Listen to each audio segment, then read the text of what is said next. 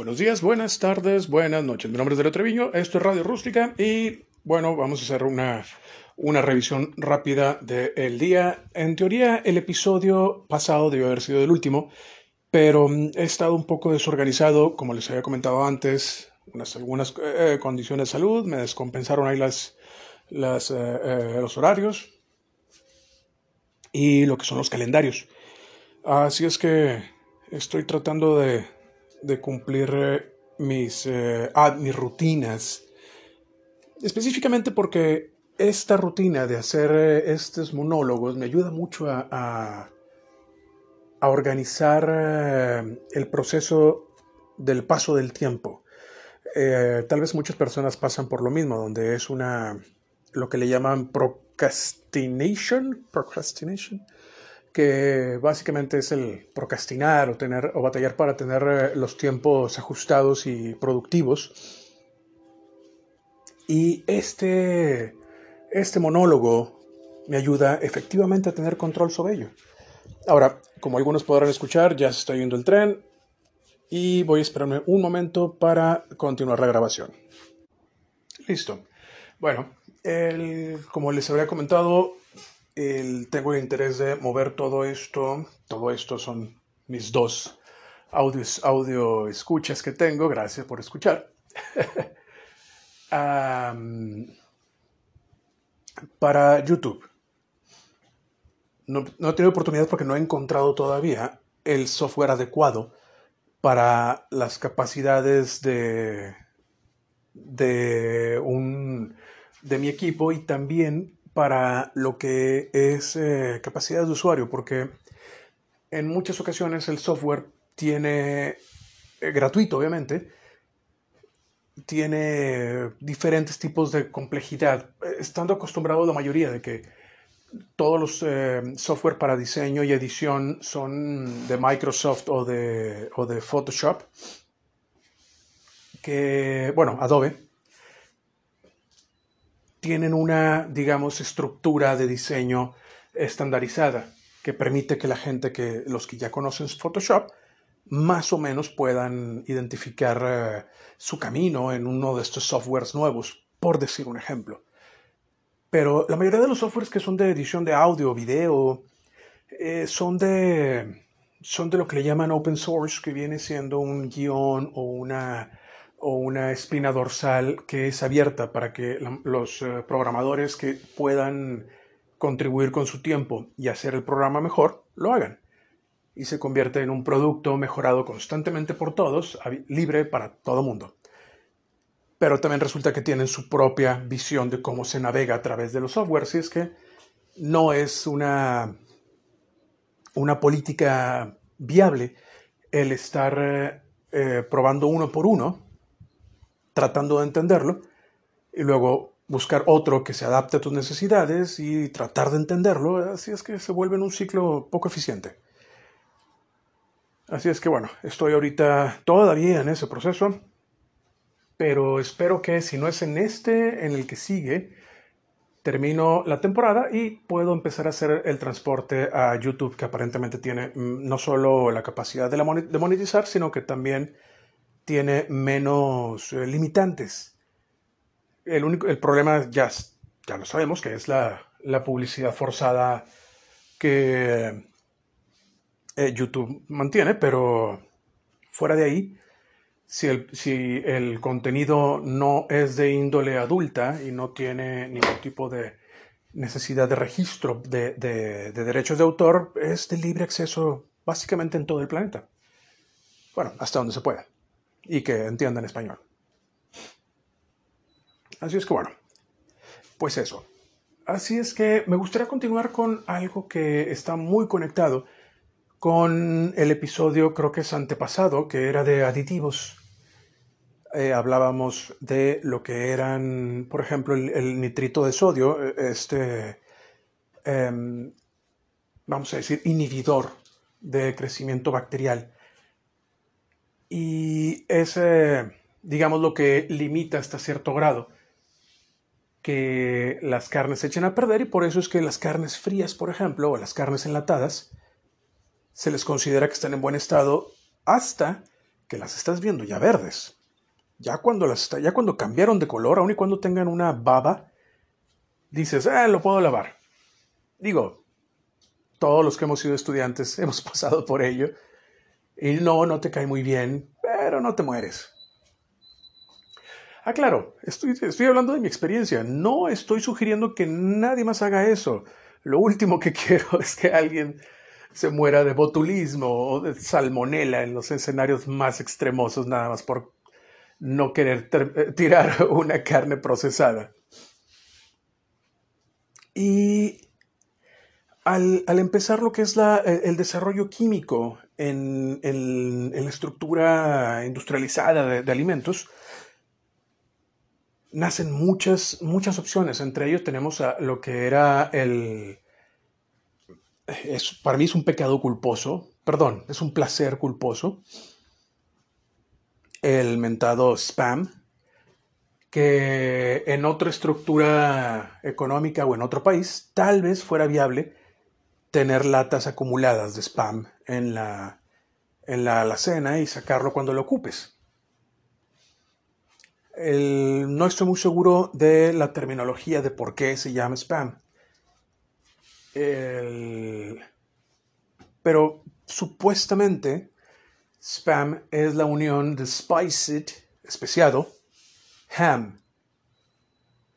Entonces, simplemente la primera parte de la primera palabra y la última parte de la segunda palabra. Spiced ham. Spam. Un alimento que por tener eh, niveles muy altos de sodio, tiene un tiempo de vida en aquel muy largo. la, recomendación obviamente es si la, si la lata está inflada o si la lata está perforada, pues obviamente no es, no es aceptable. Y también si el color no es el color rosado que generalmente sucede con el nitrito de sodio, que es lo que le da ese color al, jamón, a la mortadela, a todas las carnes procesadas. Y eh, fuera de ahí generalmente es muy útil. Pero entramos en el mismo problema. Sí, pero salto en sodio y son carnes súper procesadas que tienen eh, eh, grasas también que son procesadas y normalmente son, son, se les agrega algún tipo de, de ah, estoy olvidando la palabra, pero son básicamente grasas em, sintéticas de la misma eh, equivalencia química, pero al ser sintéticas su proceso de, de oxidarse o se hace pasar a rancio es más bajo, entonces ayuda a que se mantenga la, la grasa de la misma lata en un buen estado, pero aumenta lo que es el contenido generalmente de eh, grasas polisaturadas, que son las que son más difíciles del cuerpo para procesar, requiere más tiempo, requiere más esfuerzo y generalmente son las que se les culpa que se atoran en las arterias y en el corazón y todo eso, cuando ya en, en el en la psiquis popular eh, se sabe que es el azúcar, principalmente la, azúcar eh, y, los aceites de conserva como el, aceite de palma y los aceites de cocina. Pero bueno, ¿a qué va todo esto? A, que el spam era parte de la, de la dieta post Segunda Guerra Mundial y lo que fue el boom de la economía norteamericana en los 50-60. Ya después de que la, la Estados Unidos lograra tener una inyección revigorizante después de la, de la Segunda Guerra y que efectivamente la estructura militar fue la que reactivó la economía general en, en Estados Unidos, utilizando la población femenina para integrarla a la estructura laboral en aquel entonces, cuando era menos común que las mujeres estuvieran teniendo eh, puestos laborales de, trabajo directo, de trabajo de mano de obra. Martillar, soldar, cosas que, generalmente no son muy socorridas por las mujeres.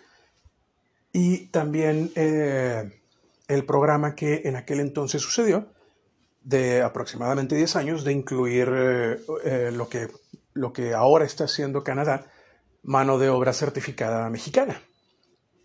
Entre ellos está mi abuelo, de hecho, que eh, cruzó a, a, Estados Unidos a los 19 años para hacer trabajos de carpintería en, creo que en Amarillo, Texas, que no recuerdo qué era lo que estaba haciendo para el esfuerzo de la Segunda Guerra, pero, pero bueno, él estuvo ahí y regresó con suficientes dólares para abrir su propio negocio, ya que eh, la política era temporal.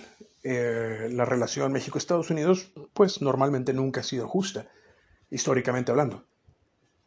Pero en este caso me parece razonable, porque era un programa, era un programa temporal, mientras la, eh, la mayoría del esfuerzo estaba concentrado en la máquina bélica,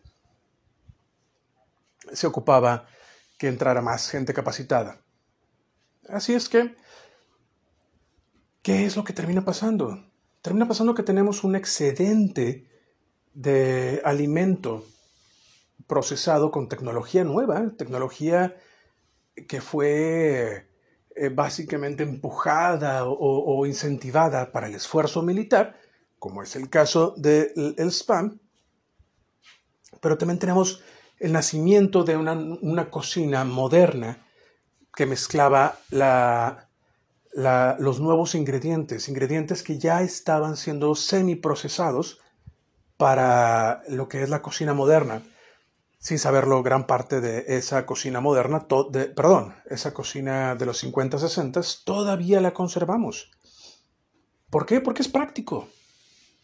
Es práctico y conserva eh, o mejor dicho, fueron éxitos, fueron éxitos en el desarrollo de la ciencia eh, alimenticia y cocina, eh, me refiero a nivel civil y urbana, que, que, que no tenían por qué irse. No era una ensalada de pollo gelatinizada. Algunos de ustedes en algún momento la habrán visto. Tengo un registro vago donde a veces mi padre, después de eventos eh, internacionales que eh, a él le tocaba organizar cuando trabajaba en, una empresa em, de, de talla nacional, al final de los eventos se traía una charola de, de, bocadillos y canapés y camarones fritos, ancas de rana y entre ellos se encontraban todavía estas eh, rarezas de la cocina de los 50-60, que era eh, la ensalada de pollo gelatinizada.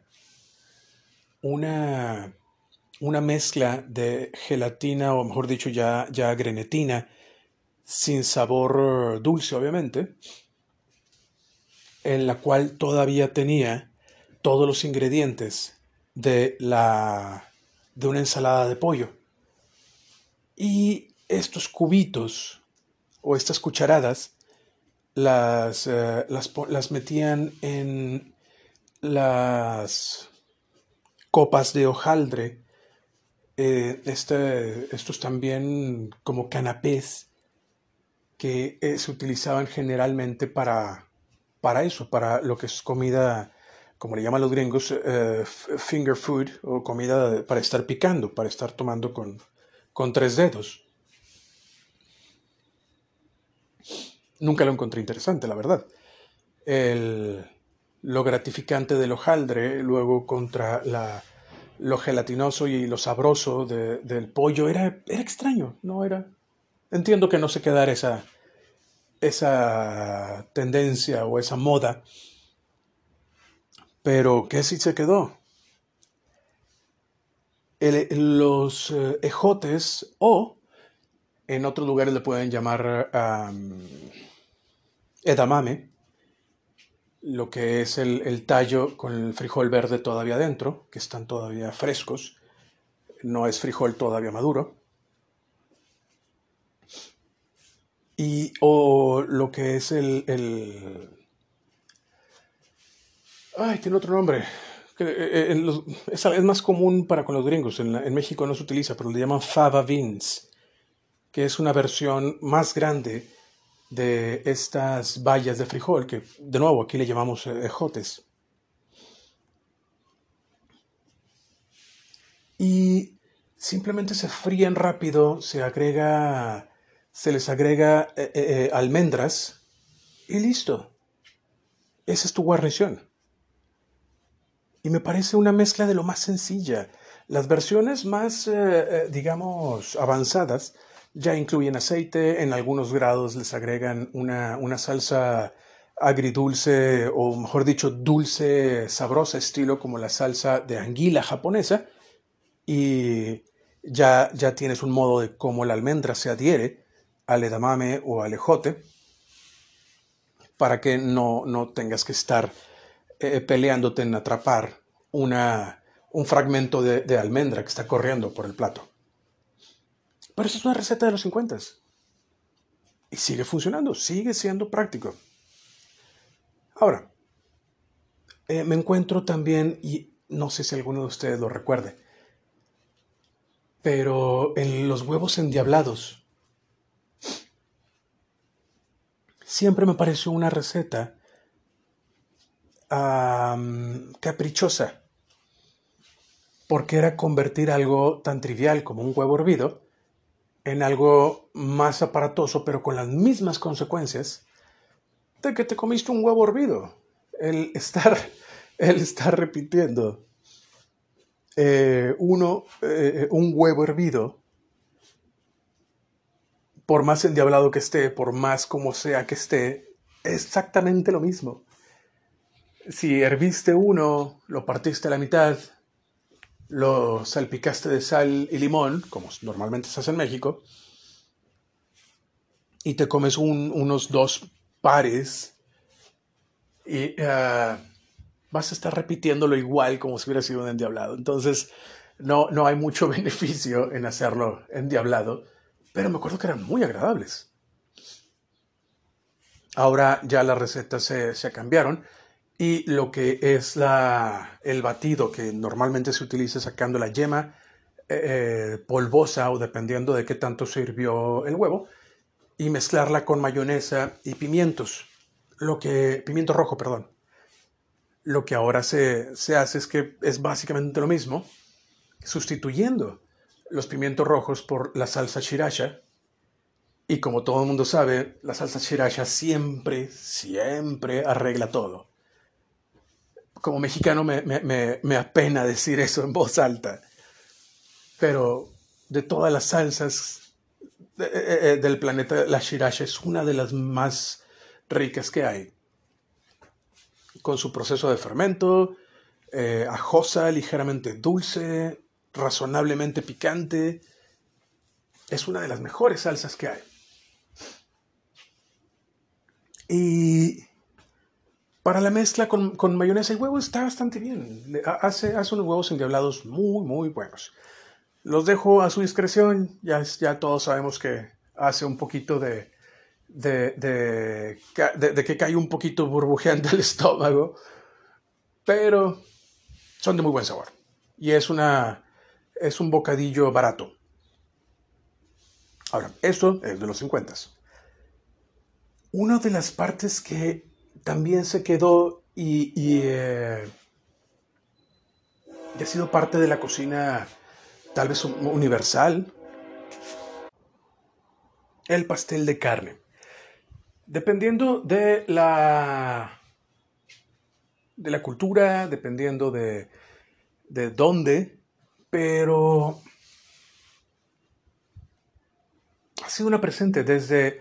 No me sorprendería que haya recetas de pastel de carne desde antes de la época medieval. No me sorprendería que hubiera recetas de pastel de carne y lo voy a anotar dentro de mis, de mis búsquedas. No estaría nada mal hacer una, una pequeña investigación de eso. Estoy anotándolo literalmente ahorita, que no debería, porque estoy en medio de la grabación, pero ya lo hice. y desde la época romana ya existía lo que era la carne machacada o, ah, mortajada, dícese, de, desnaturalizada o procesada a través de golpearla en un mortero y volverla a integrar a base de amasar. En algunos casos se le puede agregar algún tipo de, eh, integrador, como es el caso del de huevo, o eh, lo que puede ser gluten, o sea, se, eh, mezclarlo con pan. Que en muchas ocasiones nada más se necesita que sea amasado. Y, la proteína empieza a estarse re, tal vez no se están revinculando, pero lo suficiente para que puedan adherirse un poco.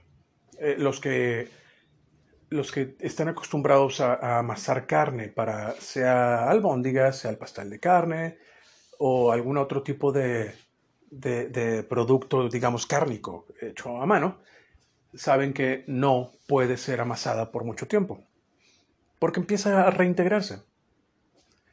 Y la temperatura de las manos empieza a atrapar, bueno, empieza a derretir la grasa de la misma carne y se empieza a adherir a las manos. Entonces llega un punto donde se amasa mucho, la carne queda dura, porque ya, ya ha sido, eh, eh, digamos, ya se le sacaron todas las burbujas y ya se le quitó la grasa y ya se integró mucho las proteínas entre sí mismas, que si estábamos haciendo tortitas para hacer eh, hamburguesas, cada una de las tortitas va a quedar muy firme, va a quedar muy dura y al proceso de estarse cociendo se contrae la carne y va a expulsar todas las gotas de, grasa y humedad que pueda tener, haciendo básicamente una, una, eh, eh, eh, pues una pieza dura de carne, ¿no? Pero en el caso del pastel de carne, hay diferentes líneas, porque el tradicional, por lo menos el que estoy, del que estoy hablando, se hace en charola.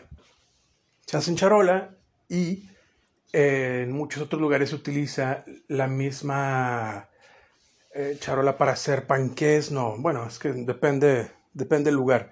Pero en algunos lugares le pueden llamar eh, panque a lo que viene siendo una, una barra o un, o un bizcocho, que también es, muy debatible dependiendo del lugar en, en, el que se, se, esté. Pero, y con un, con un poco de vergüenza, lo voy a tener que decir en inglés, lo, eh, lo que se le puede llamar a ese tipo de, pan, los gringos le, llamarían un loaf, una pieza cuadrada de, de pan que generalmente se cocina obviamente en una charola de forma cuadrada.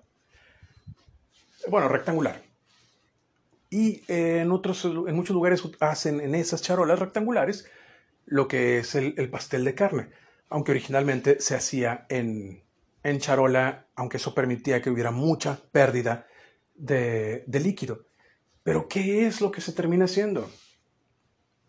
Porque al estar acostumbrados a hacerlo en charola y con una pérdida grande de grasa y de líquido de este producto de, esta, mm, este pastel de carne, lo que se terminó haciendo es que se mezcla pan remojado en leche, uno de los secretos más interesantes que viene desde los 50.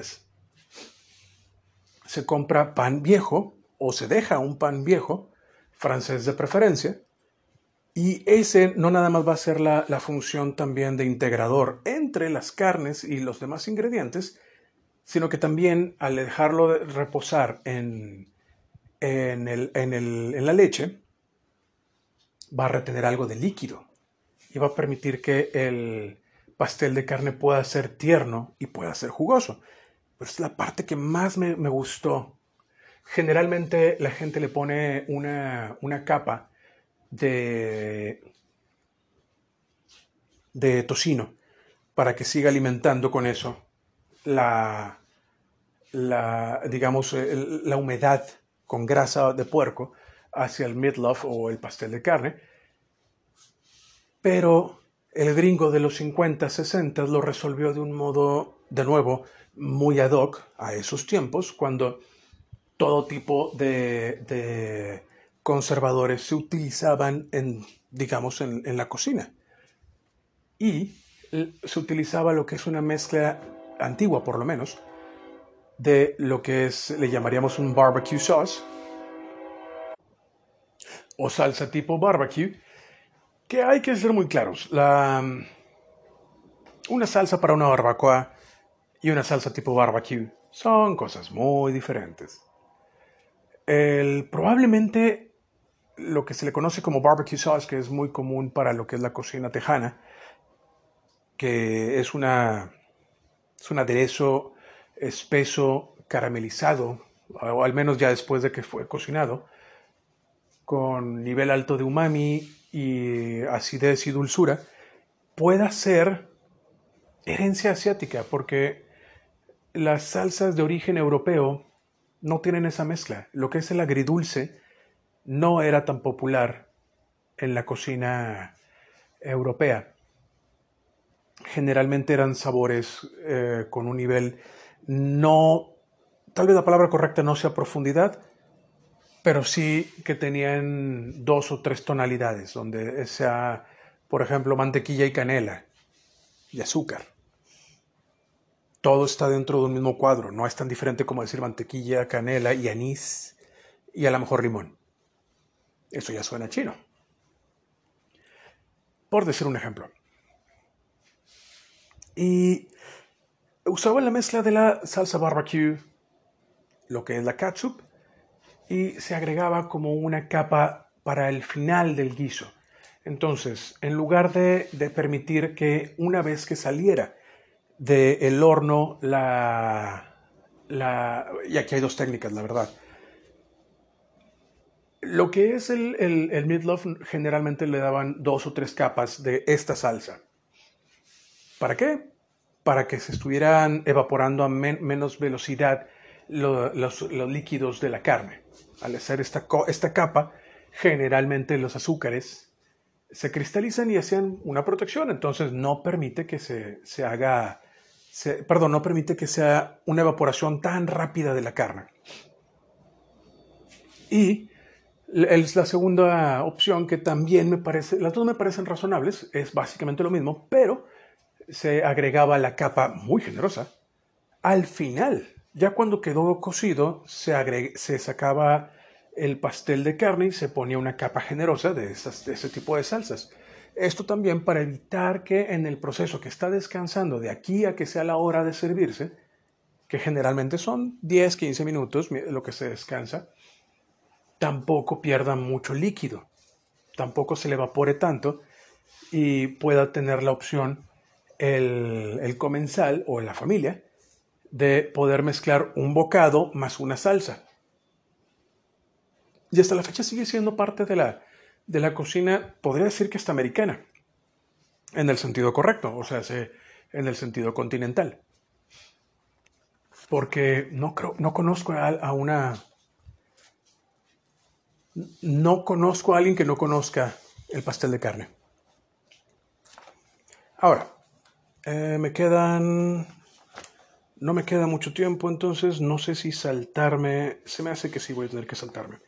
Bueno, me paso directo a lo que es una, una receta que me parece muy, muy buena. Esto porque eh, comúnmente lo que era la comida de, de picar, los bocadillos, que de nuevo, dependiendo eh, el país es a que le estamos llamando bocadillos. Por ejemplo, en, España eh, específicamente, o que por lo menos que me consta, en, el País Vasco, a lo que son los bocadillos se le llama a las dos rebanadas de pan y queso y jamón. Generalmente es mostaza o mayonesa y, no le llaman sándwich. Y, normalmente son esos, son, son rebanadas de algún pan rústico. Entonces son eh, piezas, son sándwiches que, podrían estar siendo más cercanos a un slider, son piezas pequeñas que, son para eso, son, para, son bocadillos, son para, para que sean eh, eh, bocados que, caben en una sola mordida o en dos mordidas en la cara y, puedas tomar más de uno.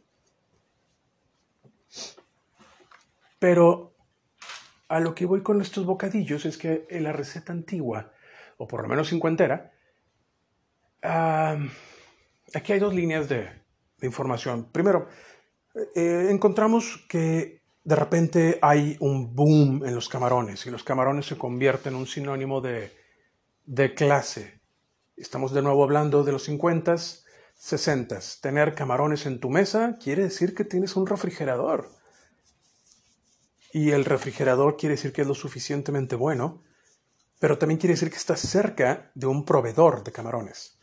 Por la, por la delicadeza de lo que es eh, la comida de mar,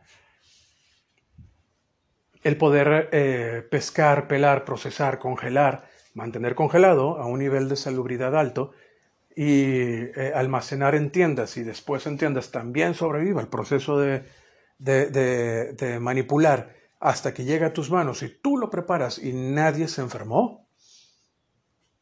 Era, es todo un proceso milagroso que damos por sentado ahora. Y en aquel entonces se agregó camarón a todo, porque de repente todo mundo tenía acceso a lo que antes era un privilegio de playa algo así como eh, cangrejo y langosta, tal vez no hace mucho, creo que ahora ya es un poco más eh, accesible. Eh, me refiero en cuanto a, existencia, tal vez no, en cuanto a precio y, calidad, porque creo que la, la, predación ha hecho que, sigan siendo recursos que son de, de alto costo, porque son no son fáciles de, cazar ahora por la cantidad y por los parámetros que hay de, control de pesca, porque no, no, pueden agarrar todas las langostas y ponerlas a, congelar. Hay límites, tienen que ser nada más machos, tienen que ser nada más de cierto tamaño. Eh, y bueno, pues eso. Mi punto es que esta receta era, era un pepino, el pepino es eh, rebanado eh, más a una, no sé si aplica como término juliana, pero vamos a decir que con el fin del ejemplo, rebanado de modo circular.